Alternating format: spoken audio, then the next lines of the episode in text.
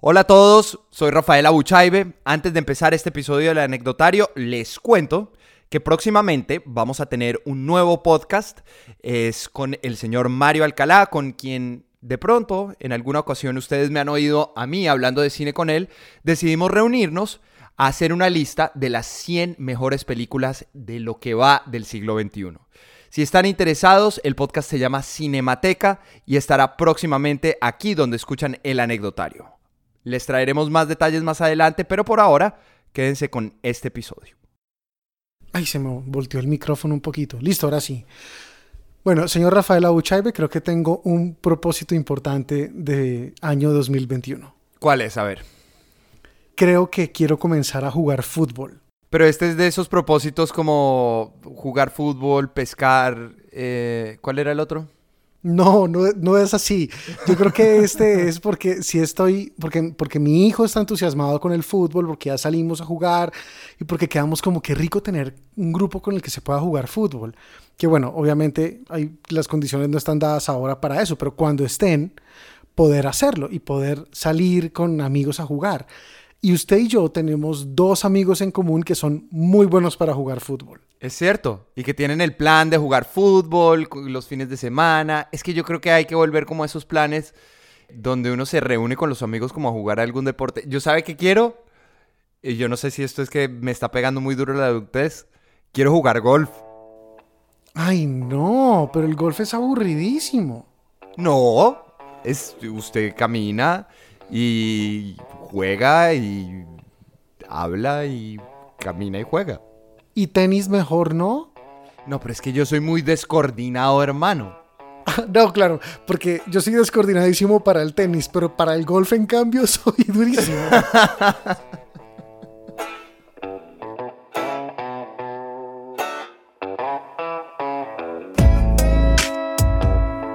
Yo soy Juan Camilo Gómez. Y yo, Rafael Abuchaibe. Hoy en el anecdotario, una idea. La historia de un hombre que termina sacrificando todo por seguir una idea. El precio que tuvo que pagar por hacerlo y las consecuencias que esto trajo a su vida y a su país.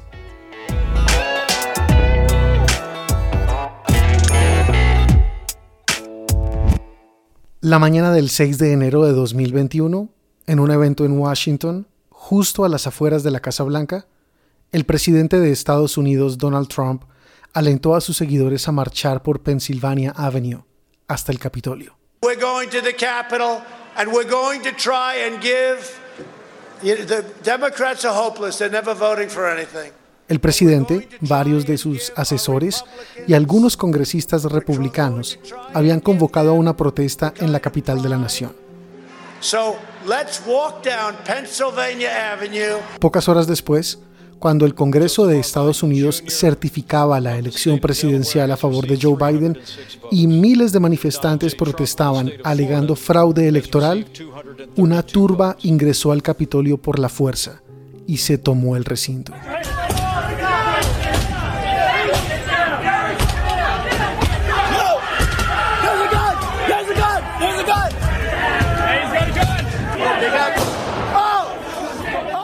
Cuatro civiles y un policía murieron. Hay decenas de arrestos y un montón de procesos judiciales que van a comenzar para condenar a los responsables.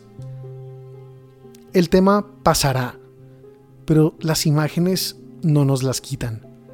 Esas ya se nos grabaron. Un hombre caminando por los pasillos con la bandera confederada. Simpatizantes del presidente gritando fraude desde el podio del Senado la turba aplastando a un policía contra una puerta, gente gritando y rompiendo todo a su paso. Personas convencidas de que les habían robado las elecciones, tomándose la casa de la democracia de Estados Unidos. Los vándalos rompiendo las ventanas del Congreso, el Capitolio envuelto en una nube de humo.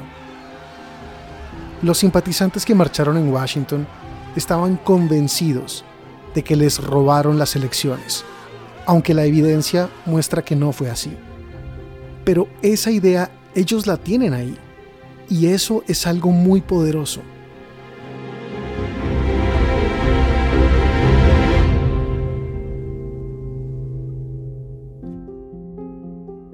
Con Rafa pensamos en eso. y decidimos hablar con una persona a la que le cambió la vida seguir una idea y defenderla a toda costa. ¿cómo le va? Mucho gusto. Gusto saludando. ¿Cómo va todo? Aquí en cuarentena. Si ustedes son colombianos, seguramente reconocieron esa voz inmediatamente. Para los que no, esa es la voz de Antonio Navarro Wolf. Él es probablemente una de las figuras políticas más influyentes de la historia de Colombia en las últimas décadas. En 1991, Navarro fue copresidente de la Asamblea Nacional Constituyente, esa que dio como resultado la constitución política por la cual se rige el país hace más o menos 30 años. Esa que empieza diciendo Colombia es un Estado social de derecho. Pero el papel de Antonio Navarro en la vida política de Colombia no siempre fue el del lado de la constitución y las leyes. Por años, Navarro se alzó en armas contra el gobierno colombiano, y un incidente de su vida como guerrillero por allá en 1985 le cambió la vida para siempre. Estaba yo desayunando en una cafetería en la ciudad de Cali cuando entró un tipo allá y me tiró una granada. La granada me estalló al lado de mi pie izquierdo, me entraron 136 estirlas, por eso hablo, como hablo ahora, una me entró aquí en el cuello, me faltó un nervio que se llama el nervio hipoglosso, que es, hay dos, uno en cada lado de la cabeza, para controlar la lengua. Yo tengo el control solamente de la mitad de la lengua. La otra media lengua no la controla porque el hipoglosso quedó cortado. Por eso Navarro habla claritito, pero no se le entiende nada, dicen en pasto. Me llevaron después a México. En México me amputaron el pie y desde eso estoy usando prótesis. Pero para saber qué fue lo que llevó a Antonio Navarro a alzarse en armas, nos tenemos que devolver más. A la década de los 60, cuando Colombia todavía estaba sufriendo los estragos de una década de levantamientos guerrilleros, cuando surgieron grupos como el Ejército de Liberación Nacional, el que ustedes conocen en las noticias como ELN, y el Ejército Popular de Liberación, el EPL. Era una época de violencia partidista entre liberales y conservadores, y esa época era la de la presidencia de Alberto Lleras Camargo. En 1970, el 19 de abril de 1970, hubo elección presidencial en Colombia.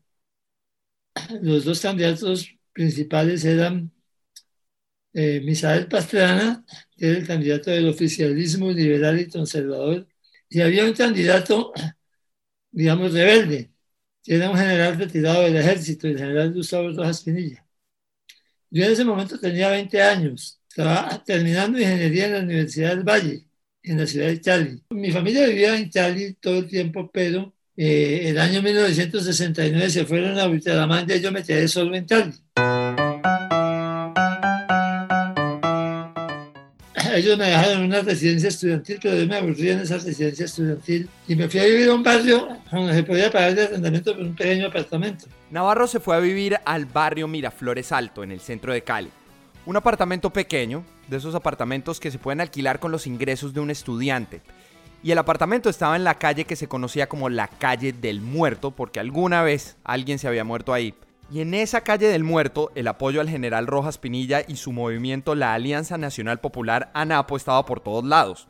Los vecinos, los dueños de las tiendas, los vendedores de la calle, todo el mundo apoyaba a Rojas Pinilla. Entonces, pues, yo era un pelado, un jovencito de 20 años, pues eh, me entusiasmó eso de la ANAPO y de, de Rojas Pinilla. Y vino el día de la elección presidencial, 19 de abril de 1970. Ese día, hasta las 9 de la noche, fueron dando resultados por radio, los resultados de las elecciones. E iba ganando Rojas Pinilla por muchos votos, iba con mucha ventaja. A las 9 de la noche el gobierno decretó silencio en la radio, toque de queda y que no había más información electoral hasta el día siguiente. Entonces, en la calle donde yo vivía, el jefe era un señor que tenía tres taxis, el jefe político. Y dijo, nos van a hacer fraude, nos van a robar. Vamos a quedarnos toda la noche despiertos y nada, nadie se va a tostar. Así que nos quedamos prácticamente toda la noche en la calle, ahí en la calle donde vivíamos, sin saber el resultado y hablando de que nos iban a hacer fraude electoral. Por eso es que decidimos salir con esta historia hoy, menos de una semana después de lo que vimos en televisión el 6 de enero en el Capitolio de Estados Unidos. En 1970, un sector enorme de la población colombiana salió a las calles a protestar porque veían como ilegítimo el proceso para escoger a su líder. Fueron tales los desórdenes que el presidente Lleras Camargo salió en cadena nacional a advertirle a los votantes que él iba a hacer cumplir la ley. En cuanto hace al caso de Bogotá, son las 8 de la noche. A las 9 de la noche no debe haber gente en las calles. El toque de queda se hará cumplir de manera rigurosa y quien salga a la calle lo hace por su cuenta y riesgo. Al día siguiente amaneció ganando Pastrana por muy poquitos votos. O sea, por la noche, entre el momento en que cerraron la radio a las 9 de la noche, iba ganando con mucha ventaja todas las. Y a la mañana siguiente amaneció eh, Pastrana ganando por muy poquitos votos, por una diferencia muy pequeña. Y entonces se consolidó la idea de que había habido fraude electoral. Salió a la radio y a la televisión el candidato Rojas Pinilla, dijo que él aceptaba el resultado, que le pedía a toda la gente que se tranquilizara, que iban a mirar en, en el retonteo si había una posibilidad de corregir los errores que hubiera. Y entonces yo recuerdo que el jefe de la cuadra el jefe político de la cuadra dijo, este tipo se rindió, se mamó, como decimos en Colombia. Se echó para atrás, aceptó que le robaron las elecciones. Yo tenía en la cabeza la idea de que había habido un fraude electoral. Miren, si hubo fraude o no electoral, eso lo definirá la historia. Pero hay algo que sí es cierto, y es que para muchas personas de la época en Colombia, esa elección, la de 1970, no fue legítima. Y cuando hay personas que dudan de la legitimidad de un líder, esa que le damos los ciudadanos con nuestro voto y que es la base del proceso democrático, se da una ruptura inmensa en la confianza entre electores y elegidos y los efectos son enormes. Y esos efectos a veces duran años en manifestarse. Bueno, yo seguí estudiando, terminé en mi universidad, me dieron una beca de la Fundación Rockefeller para acompañarlos en trabajos que ellos estaban haciendo aquí en Cali en la ciudad de Cali. Empecé a trabajar después en cosas profesionales como ingeniero y después empecé a trabajar en la universidad. Y era en ese momento de 1974, a principios del 74, aparecieron unos muchachos, yo no sabía quiénes eran, diciendo que creaban el movimiento 19 de abril, M19, en respuesta al fraude electoral del 19 de abril de 1970. Cuatro años después de la elección en la que el general retirado Gustavo Rojas Pinilla perdió, un grupo de estudiantes decidió tomarse las armas en respuesta a lo que ellos consideraban era un fraude electoral. Independientemente de que la historia de Colombia y la de Estados Unidos sean radicalmente distintas, con problemas propios de cada una de sus sociedades y además en épocas distintas, Acuérdense que para ese momento Colombia ya tenía una historia de levantamientos armados con las FARC, con el EPL y el ELN. Es muy difícil no sentir que por lo menos el caldo de cultivo es el mismo. Descontento social, desigualdad supremamente marcada, un rechazo a los políticos tradicionales. Y son ese tipo de situaciones las que llevan a algunas personas a sentir que para poder lograr un cambio tienen que hacer lo que está dentro de su alcance. Yo no me había querido meter a ninguna ellas, yo era un estudiante, digamos, un nerd juicioso, rebelde pero juicioso, y buen estudiante y buen profesional. Y me iba bien en mi carrera como ingeniero. Pero cuando aparecieron estos jóvenes diciendo que se alzaban en armas y daban el movimiento 19 de abril de 19, porque había habido un fraude electoral el 19 de abril de 1970, y yo dije, ahí me quiero meter, esto me llama la atención, esto es lo que hay que hacer. No es suficiente con protestar, eh, como protestaron el 19 de abril o el 20 de abril la gente en la calle, sino que hay que demostrarle a quienes están gobernando este país que aquí hay gente rebelde y que si nos hacen trampa nosotros también podemos responder haciendo un alzamiento armado. Y esa idea persistió, incluso después de que a Navarro le ofrecieran una beca para estudiar un posgrado en Inglaterra. Navarro se fue a estudiar y cuando volvió llegó convencido de que tenía que buscar a alguien de su entorno que estuviera en el M19. Yo dije, esto tiene que ser gente que yo conozca, porque los que aparecieron inicialmente, pues no se identificaron, pero yo ya había oído con gente de la universidad algo de ruido de, gente que estaba inconforme, no sé qué, me puse a buscar a mis antiguos compañeros de universidad hasta encontré uno que me dijo, sí, yo soy del M19. Entonces dije, pues yo me quiero meter al M19, porque yo estoy en contra del fraude electoral que yo viví cuando era estudiante allá en la calle del Muerto, en el barrio Miraflores Alto, en la ciudad de Cali. Así que pues lo, encontré al que me conectó y me conectó con la gente del M19. Y ahí empecé a meterme a la vida del M19, inicialmente a ratitos, después me fui metiendo más, y después terminé yéndome para el monte, como guerrillero de tiempo completo ya en 1900, a principios de 1979. Piensen en eso.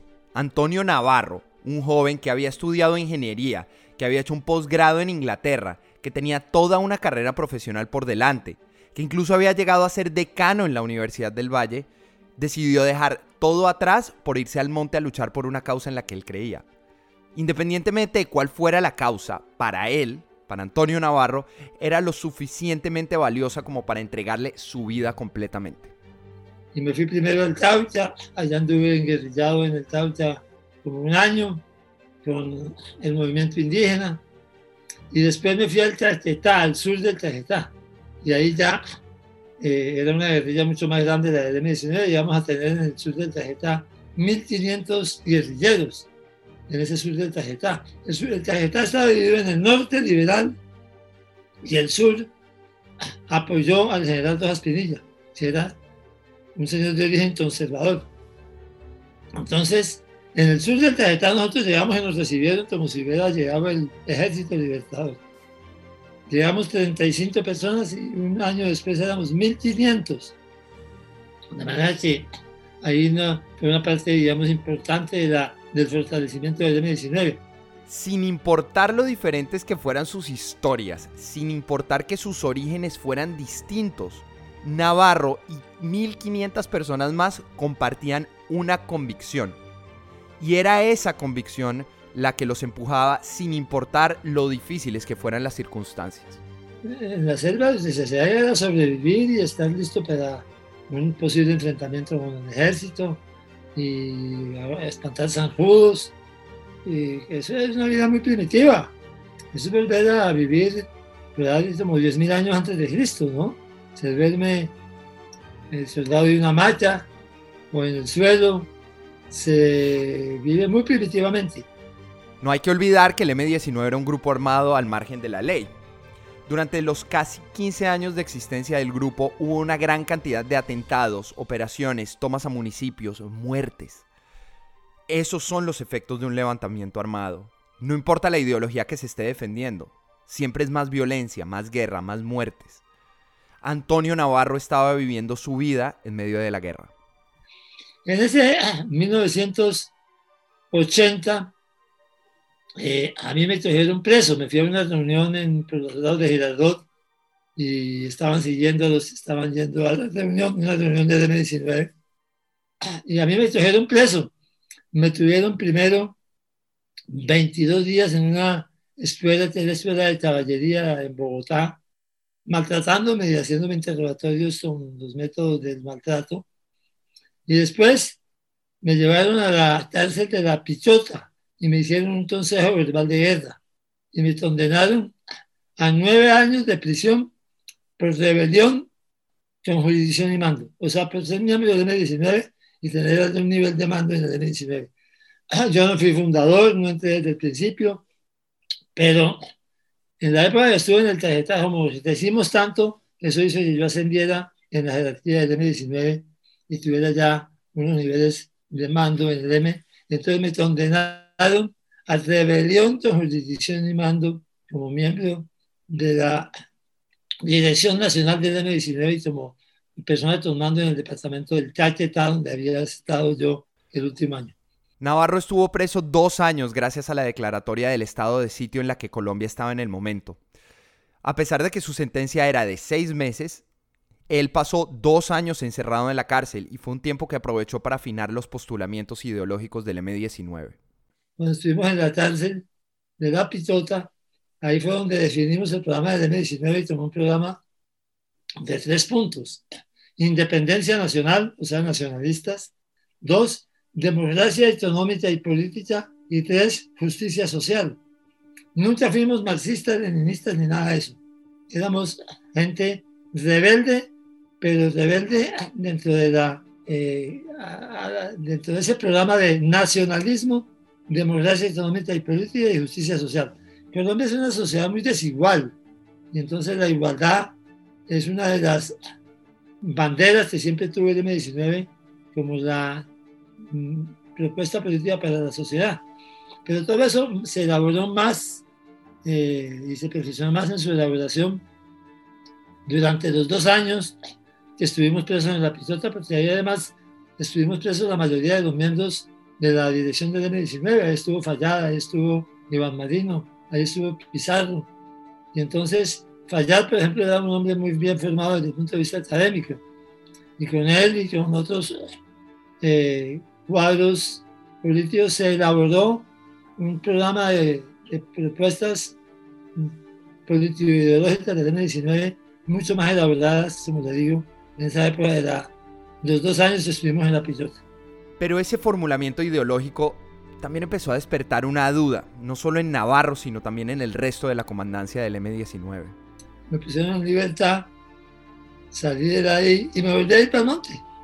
Me volví a ir para la otra zona, en el departamento del Tauta, la costa del Pacífico. Ahí estuve otro tiempo.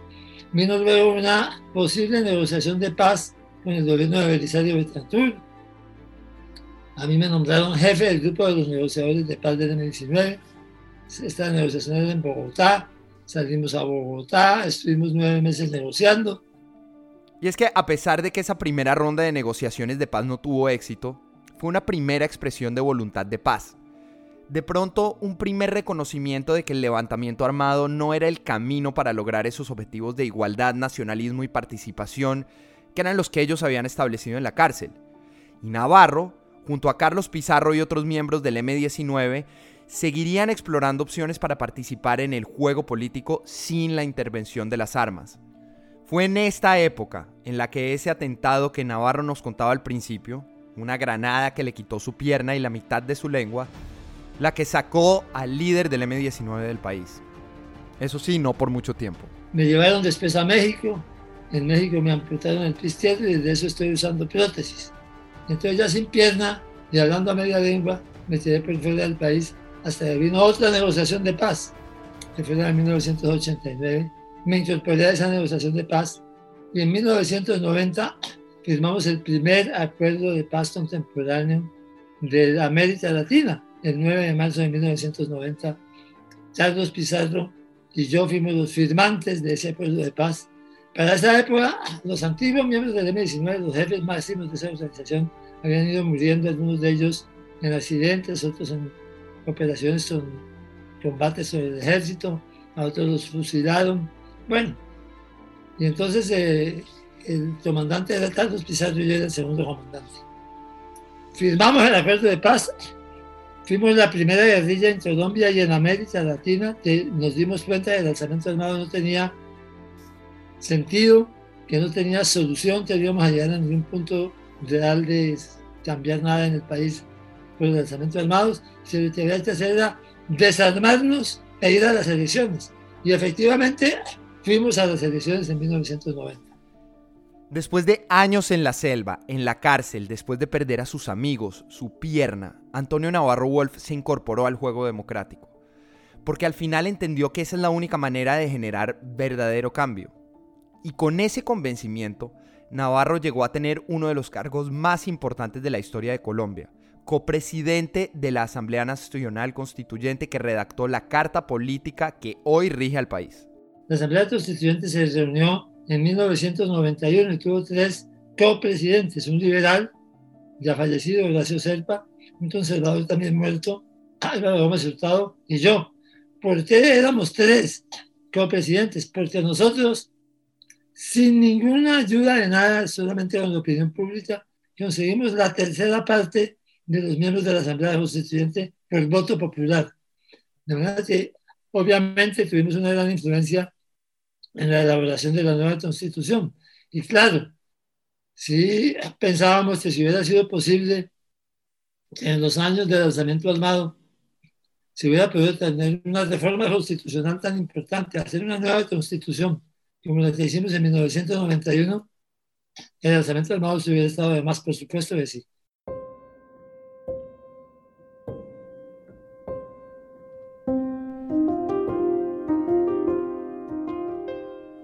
La participación del M-19 en Colombia ha sido fundamental para su historia reciente. Navarro fue copresidente de la Asamblea Constituyente, senador, alcalde de la ciudad de Pasto, gobernador del departamento de Nariño, incluso fue candidato presidencial. Y sus mayores contribuciones al país han venido desde esa etapa de su vida, de su participación en la democracia, eligiendo, siendo elegido. Y ese es un rol que podemos jugar todos porque la democracia es de todos. No importa qué tan polarizada esté la sociedad, es clave entender que es a través de la política y no de la violencia que se logra el cambio que lleva hacia adelante un país.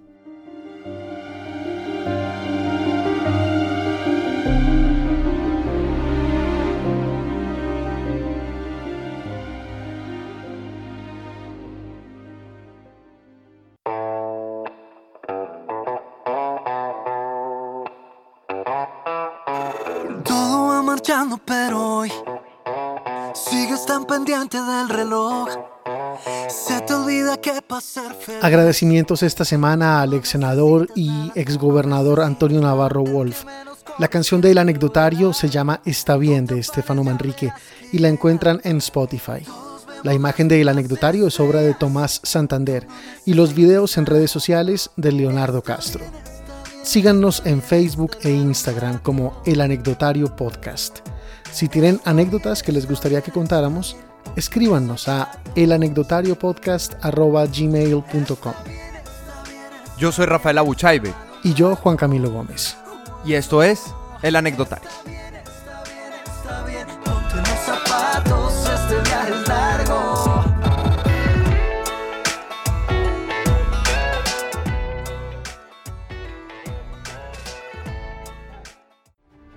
Fue en esta época en la que le...